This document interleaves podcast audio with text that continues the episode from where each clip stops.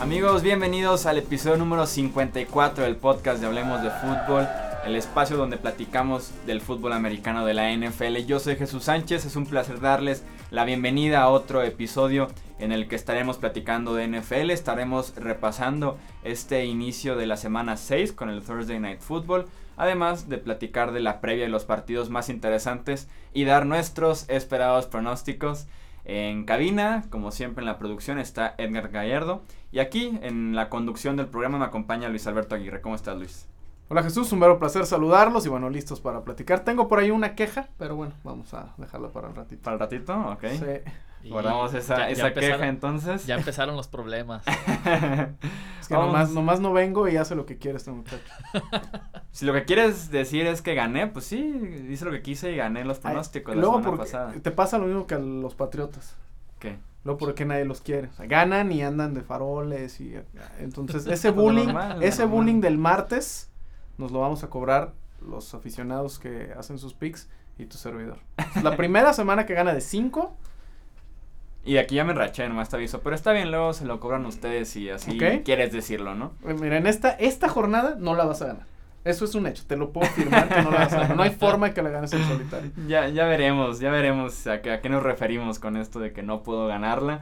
Eh, iniciamos primero, antes que el Thursday Night Football, creo yo que vale la pena platicar de lo que fue la noticia de la semana, que es esta Corte Federal que levantó esta suspensión que existía del castigo que le había aplicado la NFL a Ezekiel Elliott y que reactivaron, se podría decir, la suspensión de seis partidos en las que parecía que ya lo había esquivado por ahí Ezekiel Elliott, el corredor de los Cowboys, pero que ahora sí pinta para que se pierda las próximas seis semanas de Dallas, que llegue en un mal momento porque Dallas viene ya de perder dos partidos en fila, los dos en casa, con marca de 2 y 3 con las Águilas ganando, como lo vimos este jueves por la noche, y él les va a tener que pagar ahora sí sus seis partidos, ¿no? Sí, la verdad es que es eh, ya se veía venir, ¿no? El, caso de Ezequiel Elliott no era el mismo de Tom Brady, digo, estamos hablando de desinflar balones y de violencia doméstica, ¿no? Entonces yo creo que sí es una situación bien diferente. Sí creo que la NFL se ha manejado de una manera muy extraña en este tipo de situaciones, pero le va a pegar durísimo a los vaqueros. Tienen esta semana de descanso para planear y programarse para seis semanas sin Ezequiel Elliott, un inicio de temporada incierto, eh, nadie esperaba estar con el récord que tienen los vaqueros, entonces llega en el peor momento, yo creo que ahorita preferirían haber sido castigados en los primeros cinco o seis juegos del año que en esta parte de la temporada que es cuando te empiezas a enfilarte para hacer los playoffs y más cuando ves el rendimiento que está teniendo Washington, que está teniendo Filadelfia en el este de la conferencia nacional, así que bueno, vamos a ver qué pasa, en teoría, lo que sé, lo que me han dicho mis fuentes, como dicen por ahí, es que los vaqueros, eh, bueno, el, que el cuerpo legal de Ezequiel Elliott, pues parece que ya se va a tomar las cosas con calma, no va a hacer más allá, ya no va a, buscar una, una, nueva instancia y se van a tener que, tener que conformar con la, con la con el castigo, ¿no? De los seis partidos. Sí, la NFL se fue como a la vieja confiable, que es el Tribunal Federal, que ya le ha reactivado dos suspensiones, que fue el mismo caso de la de Tom Brady, también llegó a esas instancias ahora con Elliot. Y sí lo que dices, eh, yo creo que Dallas hubiera preferido, por, eh, hubiera preferido que sí hubiera pagado los, los juegos ahorita, así que el Elliot en lugar de más adelante. Los partidos que sí jugó Elliot, si hubiera cumplido con la suspensión desde el inicio, ya nada más le quedaría una semana más de suspensión. Jugó contra los Giants, contra los Broncos, Cardinals, Rams y Packers. De estos Dallas nada más ganó en contra de Giants y en contra de Cardinals. Que si me preguntas, creo que sin Elliot pueden ganar estos mismos dos. Y los de Broncos, Rams y Packers con o sin ellos los perdían obviamente. Y le quedaba nada más cumplir el de los 49ers la próxima semana. Que tendrías que ganarlo sin Elliot. y, entonces como no pagó y decidió irse a la corte, apelar y todo esto, los que se va a perder es además de esta semana de descanso, viene después 49ers, Redskins, Chiefs, Falcons, Eagles y Chargers. Que, son dos, dos, divisionales, que eso es pesado en más en el este. De cualquier manera, como están jugando los vaqueros, no, no era un récord, no era muy halagueño pensar en un récord ganador en, esa, en esos juegos. Pero sin Ezequiel Elliott, no me extrañaría un 1-5, ¿eh? Sí, que le puedan ganar a San Francisco. Y por ahí darle pelea a los Chargers. Porque sí, Redskins, Chiefs, Falcons y los Eagles están jugando mejor que, que lo que Dallas, a pesar de que la semana pasada la ofensiva medio respondió y Elliot fue parte importante en tercera y cuarta que se estuvieron jugando bastante en corto yardaje. Veremos cómo le va a Dallas, que como decíamos, este domingo descansa, pero que tuvo una semana muy movidita con esto y con lo del himno que traen con Jerry Jones y que la regla de que ya no se siente nadie de Dallas y todo ese desmadre que traen en Dallas la última semana. Yo ¿eh? quiero pensar que ya lo hemos comentado, ¿no? Y si es y si es Dak Prescott el que se hinca, ¿tú crees que lo van a sentar? Claro que no, pero bueno. Lo queremos ver, ¿no? Así como, ah, si dices que nadie se puede sentar, quiero ver a... Además de que se meten en, un problema, ¿eh? Lo que, lo que he leído es de que ese es anticonstitucional, entonces se metería en un camisa de once varas el señor Jerry Jones. Vamos a ver qué pasa. A mí ya me está cansando este tema, creo que ya se desvirtuó, se prostituyó, ya se ha ido totalmente por otro lado. Y el señor Trump pues se ha salido con la suya, de cierta forma. Sí, no, la próxima semana que son las reuniones de los dueños van a juntarse también con la asociación de jugadores, con el sindicato para no, no obligarlos, pero por ahí meter como una regla para que todo el mundo se ponga de pie, para que deje de estar el enfoque en el himno y se pase a los partidos, ¿no? Que a todo el mundo le conviene eso. Y aparte lo que, lo que también van a buscar es encontrar una manera, una fórmula de poder usar la plataforma de ser jugadores profesionales para las cuestiones que están, por las cuales están protestando, ¿no? Que me parece también apropiado para no darle más armas a aquel señor, para que siga reventando la NFL y que siga extrayendo todos y siga dividiendo una sociedad eh, de mucha doble moral y que definitivamente eh, pues ya está quemando jerseys y restaurantes que prohíben ya pasar la NFL, etcétera. Entonces ya se ha desvirtuado eh, todo esto que inició Colin Kaepernick de una manera muy diferente, ¿no? Sí, la NFL sí va perdiendo cierto poder y obviamente aficionados que sí se molestan bastante por haberle faltado, como ellos dicen, el respeto a la bandera y al himno nacional, ¿no? Pasamos entonces ahora sí a temas deportivos, ahora a los partidos, eh, lo que fue el jueves por la noche, que Filadelfia le ganó 28-23 a las Panteras de Carolina, eh, para ponerse con marca de 5-1, tomar una ventaja de dos juegos y medio respecto a los Cowboys y a los Redskins en, en esa división, con lo que fue el mejor partido de Carson Wentz, yo creo, de la temporada. Muy inteligente, en control, yendo largo, se vio bien que es como que lo que le había fallado en este inicio de temporada. Y la defensiva, que tiene una muy buena línea, supo cómo llegarle a Cam Newton y obligar al error no forzado del quarterback de las Panteras. Sí, la verdad es que muy sorprendido. No había visto eh, jugar de lleno a, a Carson Wentz en lo que va de la temporada. Ayer lo estuve analizando y la verdad me, me gustó. O sea, es como se está convirtiendo en, un, en, en, en, lo que esperas de una primera selección. ¿no? Está bien arropado y se fueron a meter a Carolina, que no es un sitio fácil de ganar. Y por el otro lado, bueno, Cam Newton, como lo decíamos cuando veníamos para acá, volvió a ser el Cam Newton inconsistente, el Cam Newton errático, el Cam Newton desesperado. Y bueno, ayer tuvieron dos veces la pelota para poderle dar la vuelta al juego y no lo logró el señor Newton. Entonces, eh, creo que empieza, pueden sonar las alarmas en Carolina y si a eso le sumas lo que le pasó a Luke Kuechly, otra conmoción más. Sí, su tercera por lo menos en tres años. Su carrera en riesgo, ¿eh? Y una carrera que pintaba para Salón de la Fama, bueno, sigue pintando, pero si las conmociones sí lo orillan, sería una lástima, ¿no? Sí, tiene, tiene que llegar el momento en el que él empiece a analizar qué le conviene más, porque otro par de conmociones y puede ser un, puede ser letal para él y para su futuro. Entonces creo que sí ya tendría que empezar a ponderar eh, qué va a ser. Luke Kuechly es un jugadorazo, uno de los mejores defensivos de la NFL, pero bueno, lamentablemente la naturaleza de este deporte.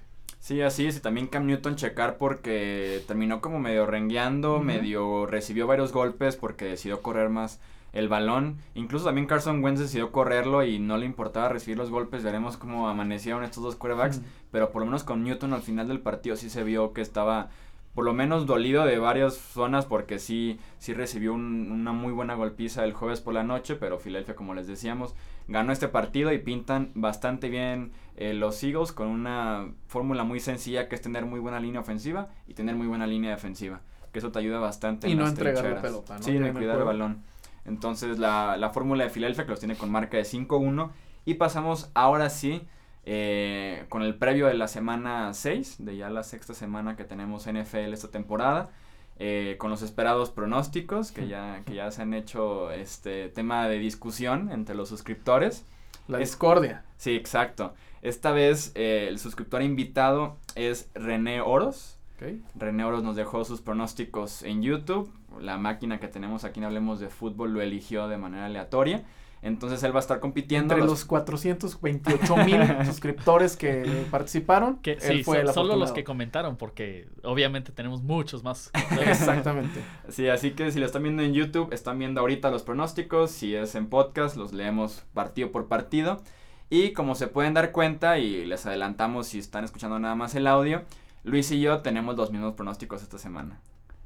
Así que no, no podemos ganarle nadie a nadie. O capaz que el suscriptor llegue y nos gana a los dos. y los barre a los dos. Sí, pero por eso te dije, tú no vas a ganar hoy. O yo, sea, yo en solitario no gano esa semana. O sea, imagínense la fórmula de Jesús de copiarme mis picks para irse segurito y decir, bueno, no pierdo esta no, Todo es legal, yo cada quien los hace por su cuenta y ya luego coincidieron esta semana, entonces pues un 14-0 nos espera a los dos al final de, de la semana. De hecho, el niño eh, Jesús fue hoy, fue el testigo de cómo hice yo mis picks esta, esta semana y bueno, el primero. También toda una máquina, eh, que También tengo una máquina, y todo. tengo una buena fórmula para hacer mis picks y bueno, por lo pronto Filadelfia no me quedó mal. Sí, así es, fuimos con Filadelfia. Eh, René fue con las Panteras, así que vamos ya 1-0 y el suscriptor va 0-1.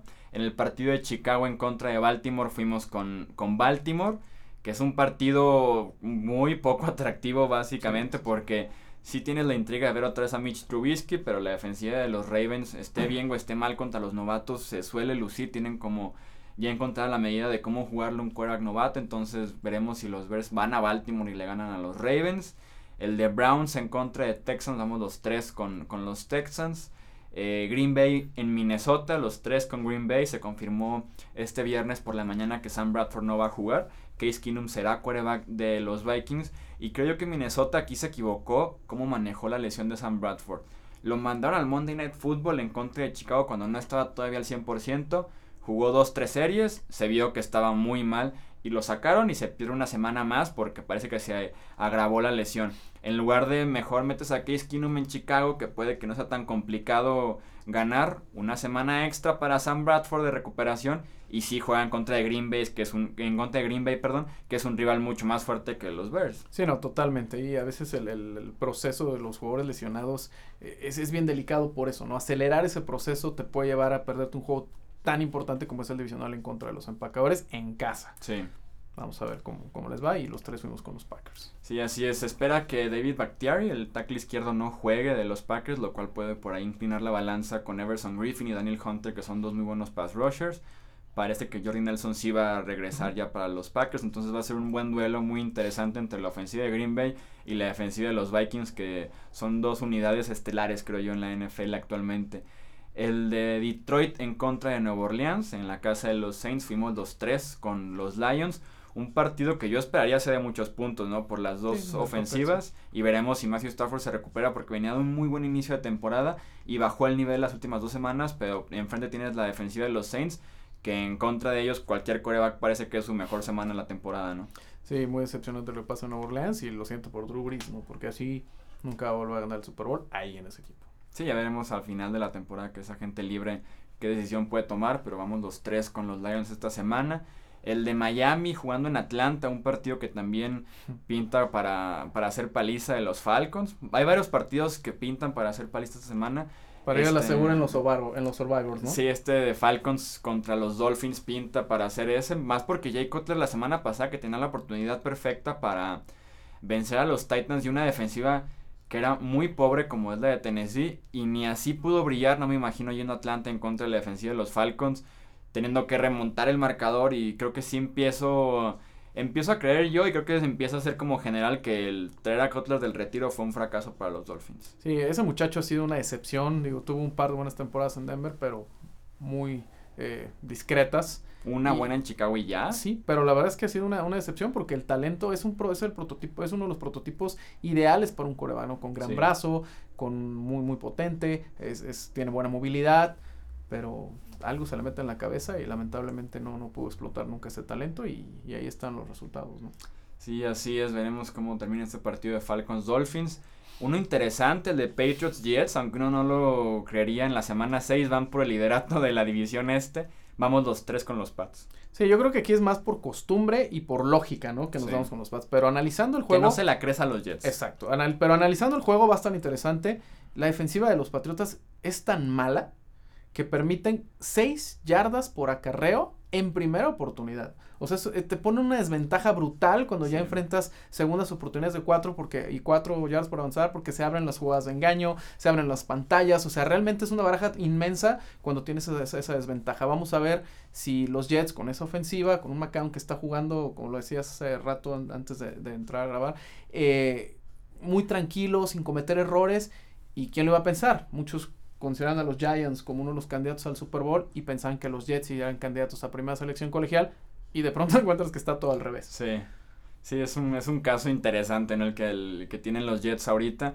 Sí, vamos con los Pats, como dices tú, por costumbre, por tradición incluso.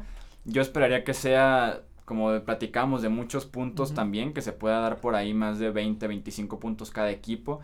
Eh, los Pats sabemos lo que pueden hacer a la ofensiva, más porque la línea defensiva de los Jets no ha estado jugando a la altura que todos esperábamos con hombres importantes, aunque se haya ido Sheldon Richardson. Mientras que los Jets veremos si pueden seguir explotando a Balay Powell, el corredor, y poder aprovechar, como bien dices tú, esa primera oportunidad en contra de los Pats. Eh, vamos a Washington, donde se enfrenta San Francisco en contra de los Redskins. También los tres vamos con los Redskins, un partido que también parece sencillo para Washington, que además viene de semana de descanso y como con la obligación de mantener el paso a Filadelfia, ¿no? Que ya ganó el jueves el, por la noche. Tampa en Arizona, vamos los tres otra vez con los Buccaneers. Eh, Tampa que decepcionó un poquito el jueves que se enfrentaron a Nueva Inglaterra, sobre todo. Sí, mis Buccaneers. Eh, decepcionaron porque a la ofensiva no están haciendo nada en contra de una defensiva muy pobre. Ya nada más hasta el final fue cuando medio pudieron mover el balón. Y ya veremos si le pueden ganar a Arizona, que también está en el pronóstico con todo y que adquirieron esta semana a Erin Peterson. Sí, la verdad ahorita que me comentaba San Francisco, comentar, ¿no? Que hace unos minutos antes de entrar a grabar, ah, también, anunciaron que se deshacían de Navarro Bowman, ¿no? Este linebacker, eh, pues que era el pilar de la defensiva, ¿no? De los 49 de San Francisco, está en el mercado, así que equipos como Dallas, como los Patriotas, como Green Bay, como Oakland, pudieran probablemente echar, intentar echar mano de Navarro Bowman. Y de este partido de Tampa y Arizona, dos equipos que a mí en lo personal me han decepcionado en el arranque de temporada, esperaba más de ambos. Y bueno, vamos a ver quién es el que sale menos malo de los dos en este, en este duelo, ¿no? Creo yo que Tampa debe de ganar de manera sencilla. Creo yo, porque Arizona sí lo considero yo de los tres peores equipos que hay actualmente en la NFL. El duelo de la semana, impresionantemente, es el de los Rams visitando a los Jaguars. El duelo de la semana es un partido que incluye a Blake Bortles, que incluye a Jared Goff. Eh, pero bueno, eh, dos equipos que al contrario de Tampa, Arizona arrancaron muy bien la temporada, han sido sorpresas. Y ahora veremos cuál de los dos puede mantener más este estilo de jugar buena defensiva y correr bien el balón medio escondiendo a tu coreback. Vamos tú y yo con los Jaguars, René va con los Rams. Creo yo que este es el partido como el candidato a dar como las sorpresas si consideramos que los Jaguars son favoritos. Sí, la verdad es que es un duelo interesante. Analizando las estadísticas defensivas de, de Jacksonville, que de verdad crean su defensiva es real. Todavía batallan un poquito contra la carrera, pero su defensiva contra el pase es de lo mejor de la NFL. Sus, eh, eh, sus promedio de yardas eh, que permiten en, por recepción es el cuarto mejor en la historia de la NFL. Los otros tres, que, está, que incluye a los Patriotas, a Tampa Bay, no recuerdo el otro equipo, que tuvieron estadísticas similares, todos ganaron el Super Bowl. Entonces es una estadística interesante con los Jaguars. No creo que sea el caso, pero definitivamente sí se están convirtiendo en un equipo candidato a ser este de playoffs. ¿eh? Sí, o si tenemos a Trent Dilfer y a Joe Flaco como campeones del Super Bowl, que no tengamos a Blake Bortles a, partir de este Eso año. Eso sería la cosa más injusta que le pudiera pasar a hombres como Frank, Tarken, Frank Tarkenton, Dan Fouts, Dan, Marino. Jim Kelly, ¿verdad? Leyendas, Philip Rivers, no lo considero como leyenda, pero es un buen jugador, es un coreback de élite, que no, no, no han podido ganar o no pudieron ganar el Super Bowl y que lleguen tipos como Bortles. Pero eso te habla de la importancia de construir una buena defensiva. Mucha gente se queja de lo que le pasa a los Cowboys. Pero Jerry Jones se ha olvidado de construir defensiva, entonces... Sí, están ahí los resultados y con los Jaguars pues ha sido desde primeras elecciones hasta mucha inversión en la agencia libre para formar una muy buena defensiva. Veremos qué tal le va Jared Goff en contra de esta secundaria. No deja de ser un quarterback que sigue siendo un proyecto, que está aprendiendo todavía bastante en su segundo año es un reto importante enfrentar eh, a y Bulle, a Jalen Ramsey, los esquineros de los Jaguars.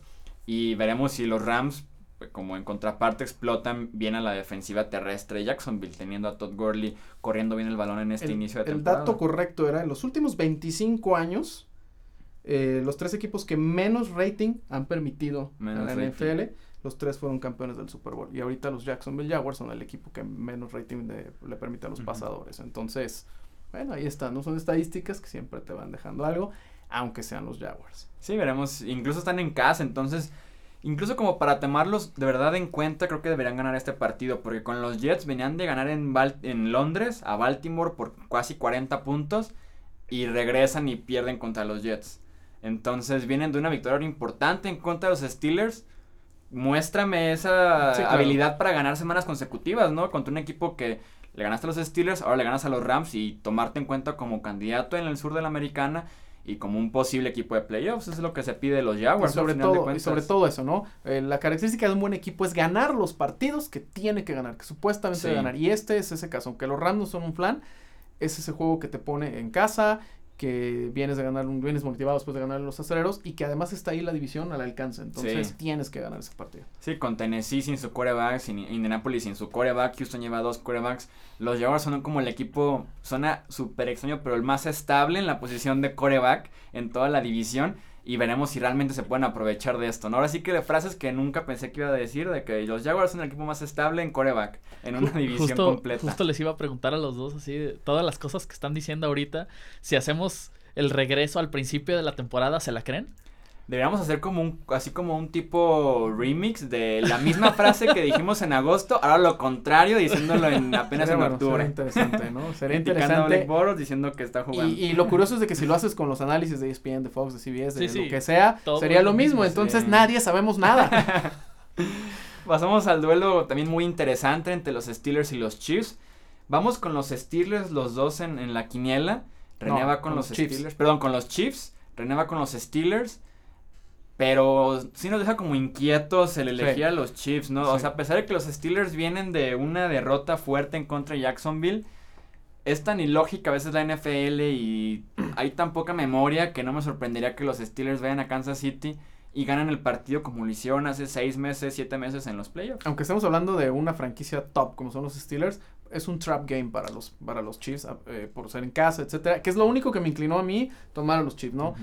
Pero realmente analizando tiene su defensiva no es tan buena. Realmente la defensiva de los de los Chiefs no es todo lo espectacular que se ve. Sí presionan mucho al coreback, eso es la gran diferencia, pero no, no están también parando la carrera. El perímetro con la ausencia de Berry eh, les, les, les, pesa. y es el, pase largo. Exacto, y es el partido ideal para que Ben Roethlisberger eh, se quite la espinita de la porquería que jugó hace ocho días, ¿no? El peor partido de, de, de su carrera, probablemente cinco intercepciones. Entonces se están dando los ingredientes para tratar de salir y es el lugar ideal, ¿no? Y los aficionados de Raiders, de Denver, seguramente van a estar echándole las porras a los a los acereros, ¿no? Va a ser un juego interesante y, no, no los descarten a los acereros. Yo me fui por la cuestión de la localía, pero nada más. Sí, ni más porque los Chiefs la semana pasada, ya el juego está en el tercer y último cuarto, pero Deshaun Watson pudo lanzarles largo porque no está Rick Berry, porque Marcus Peters no está pasando por tan buen momento como esquinero principal, entonces este es como el partido en el que Big Ben se recuerde que es Big, Ben. Eh, Martevis Ryan empieza a jugar bien, Antonio Brown empieza también a jugar muy bien. Entonces, están los ingredientes para que los Steelers sí le ganen a Kansas City. Veremos ahora si no se disparan el ellos mismos con otras cinco Para mí es el juego ideal también para Livian Bell, porque la defensiva de los Chiefs no para la carrera, entonces eh, no, se, no se extrañen si sigan a los aceros. Sí, así es. El de Chargers en contra de Raiders, vamos con los Raiders los dos. Parece que ya regresa Derek Carr y los Chargers este, están en, de local. Aquí se apagó el monitor que tenemos. Se acaba de apagar el monitor que tenemos con los picks. Ahorita lo prenda aquí el productor otra Pero bueno, el de Chargers. Derek Carr parece que regresa esta semana. Sí, eso es toda la diferencia, ¿no? Eh, aparte que juegan como, como locales, entonces definitivamente Aquí los efectos especiales empiezan a fallar un poquito, pero ahí está ya. Ya salió ahí una mano. otra vez los monitores. aparecieron. Entonces teníamos, no, los Raiders son locales, pero están viendo si se juega o no en Oakland este partido por los incendios que están sucediendo ahorita en gran parte de California. Veremos si lo mueven a San Francisco o si se queda en Oakland por la calidad de, del aire que estaba en esos momentos en Oakland. El Sunday Night Football, bueno, nos esperan dos juegos de prime time que van a estar para arrancarse los ojos. Giants visitando a Broncos, tenemos los tres a los Broncos, los Giants tienen una lista enorme de jugadores que no van a participar en ese partido desde Oliver Vernon y Jonathan Casillas en el costado defensivo. Dominic Reyes Cromari que está suspendido por llegar tarde al entrenamiento, ese, el coach de los Giants ya perdió. ¿Cómo se nota luego la mano cuando se va alguien como, como, Tom, como Coughlin, no? Eh, realmente perdidos, o sea, un equipo que el año pasado llegó a playoff, que era candidato para muchos en el Super Bowl, para el Super Bowl de este año, y de repente va a llegar este juego 0-5 con una franquicia totalmente eh, perdida para sí. el vestidor, ya lo perdió el, el coach de los Giants. Eh, obviamente Odell Beckham con su lesión fuera todo el año. Brandon Marshall igual. igual todo el año fuera. Entonces, no sé, se va a poner muy feo. Sí creo que por la línea frontal que tienen y obviamente el orgullo de, ser profesionales y salir a, jugar con todo, le van a complicar las cosas a los Broncos en el primer cuarto. Sí lo veo factible, pero este es un juego que Denver debe ganar. Es el pick ideal para el Survivor y debe ganar por más de 15, 20 puntos. Obviamente es una locura en la NFL hacer un pronóstico así, pero así demandan los Giants y Denver que generalmente le va muy bien cuando viene de un bye, cuando viene su semana de descanso, y además en casa y en prime time, y con la urgencia de ganar este partido, porque después le viene una serie de visitas muy complicadas. Chargers, Filadelfia, eh, Kansas, Kansas City, y después reciben a los Patriotas. Entonces, este es el partido que tienen que ganar para tener un quedar, quedar como en posición por si pierden dos de dos o algo así, ¿no? Por si tres incluso, sí quedar en buena posición. Mencionabas rápidamente lo del vestidor de los Giants. Ahí va la lista de los que no van a jugar. es, y me, y me empiezo, a creer que no todos puede que sea por lesión tan seria, ¿no? Que va a 0-5 y tu head coach se ve que perdió el control, renuncias a él. Al final de cuentas dices, ¿por qué me voy a seguir exponiendo? ¿no? Le tienden la cama. Sí, exacto. Entonces no juega Jonathan Casillas, Oliver Vernon, Sterling Shepard, Romeo Guara, Paul Perkins, Weston Richburg y además Odell Beckham y Brandon Marshall que están fuera todo el año, ¿no? Entonces y si juega Eli Manning, que todavía es peor. Entonces, no, y la línea, si la línea ofensiva de los Giants sufría en contra de los Lions, sufría en contra de los Cowboys cuidando a Eli Manning, mucha suerte con Von Miller y con Shaquille, Barrett, con Derek, Wolf, no, muchísima suerte Eli Manning, espero salga con vida de Mile High el domingo por la noche. Sí, se puede poner feo. Sí, sí puede ser paliza, pero sí me gustaría que Denver muestre esa habilidad de, ok, te meto 40 puntos porque es un partido sencillo y porque debo ganarlo, soy favorito voy a hacer pesar realmente esa condición, te gano por mucho. Sí, dice, dice, un punto importante, ¿no? Que es lo que todos quieren ver en Denver, ¿no? A la ofensiva explotar, que finalmente se note la, la mano de McCoy, porque yo me pregunto, ¿dónde está eh, Demarius Thomas? No se ha visto en toda la temporada, un receptor que cobra muchísimo dinero y yo creo que este es el juego ideal donde puede explotar y que, bueno, empiecen a, generar nuevas cosas. Por ahí ya viene también el regreso de Jake Ball, de la cerrada que tomaron de Michigan. Entonces, bueno, vamos a ver cómo, cómo pinta, pero sí es un juego ideal para ver realmente qué están hechos los Broncos, a pesar de lo fácil que, que luce el juego, ¿no? Así es, y en el Monday Night Football, para cerrar, los tres vamos con los Titans, que reciben a los Colts. Parece que Marcus Mariota ya juega esta semana, Andrew Locke todavía le falta. Entrenó la semana pasada, esta semana ya participó con el equipo de Scout, que es como el que replica al rival durante la semana para entrenar a la defensiva titular de los Colts pero con algunas jugadas nada más, entonces yo creo que estaría unas dos, tres semanas todavía de regresar con los Colts. Mira, a como se vayan dando las cosas con Indianapolis. Que lo sientan. Si pierden los siguientes dos, tres juegos, ya ni para qué, ya ni para qué lo arriesgues. son últimos en la división ahorita. Son últimos en la división, no vas a llegar a playoffs y nada más lo arriesgas a que pierda otra temporada más. Yo creo que si eres inteligente, cuida tu inversión. Eh, y, bueno, pues ya una, una, una temporada tirada a la basura. Sí va a depender mucho de lo que pase esta, esta noche, bueno, la noche del lunes.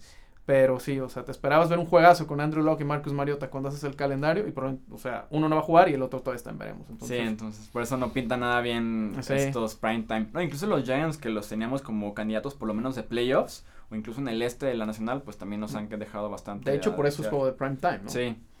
Y descansan cuatro equipos otra vez, Seahawks, Bills, Bengals y ya platicamos de los Cowboys que descansan esta semana junto a estos tres equipos.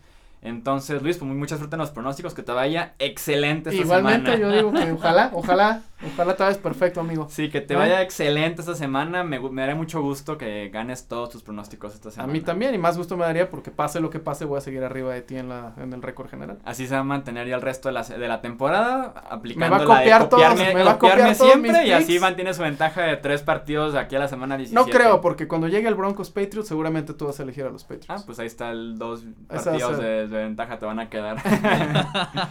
Muchísimas gracias a René Oros que nos dejó sus pronósticos, a todos los que comentaron. Eh, vamos a en algún punto llegar a todos, se los juramos. Dejen sus pronósticos todavía para la próxima semana, lo agradecemos bastante. Que disfruten de esta semana 6, gracias a Edgar en los controles operativos y producción de este podcast. Gracias Edgar y por favor ya vete a comer. el muchacho no ha comido en todo el día. No ha desayunado tampoco. Luis, muchas gracias. Gracias Jesús, un placer saludarlo. Nos vemos el próximo martes. Así es, hasta el próximo martes con el repaso de lo que fue esta semana 6. Que disfruten el fin de semana. Hasta la próxima.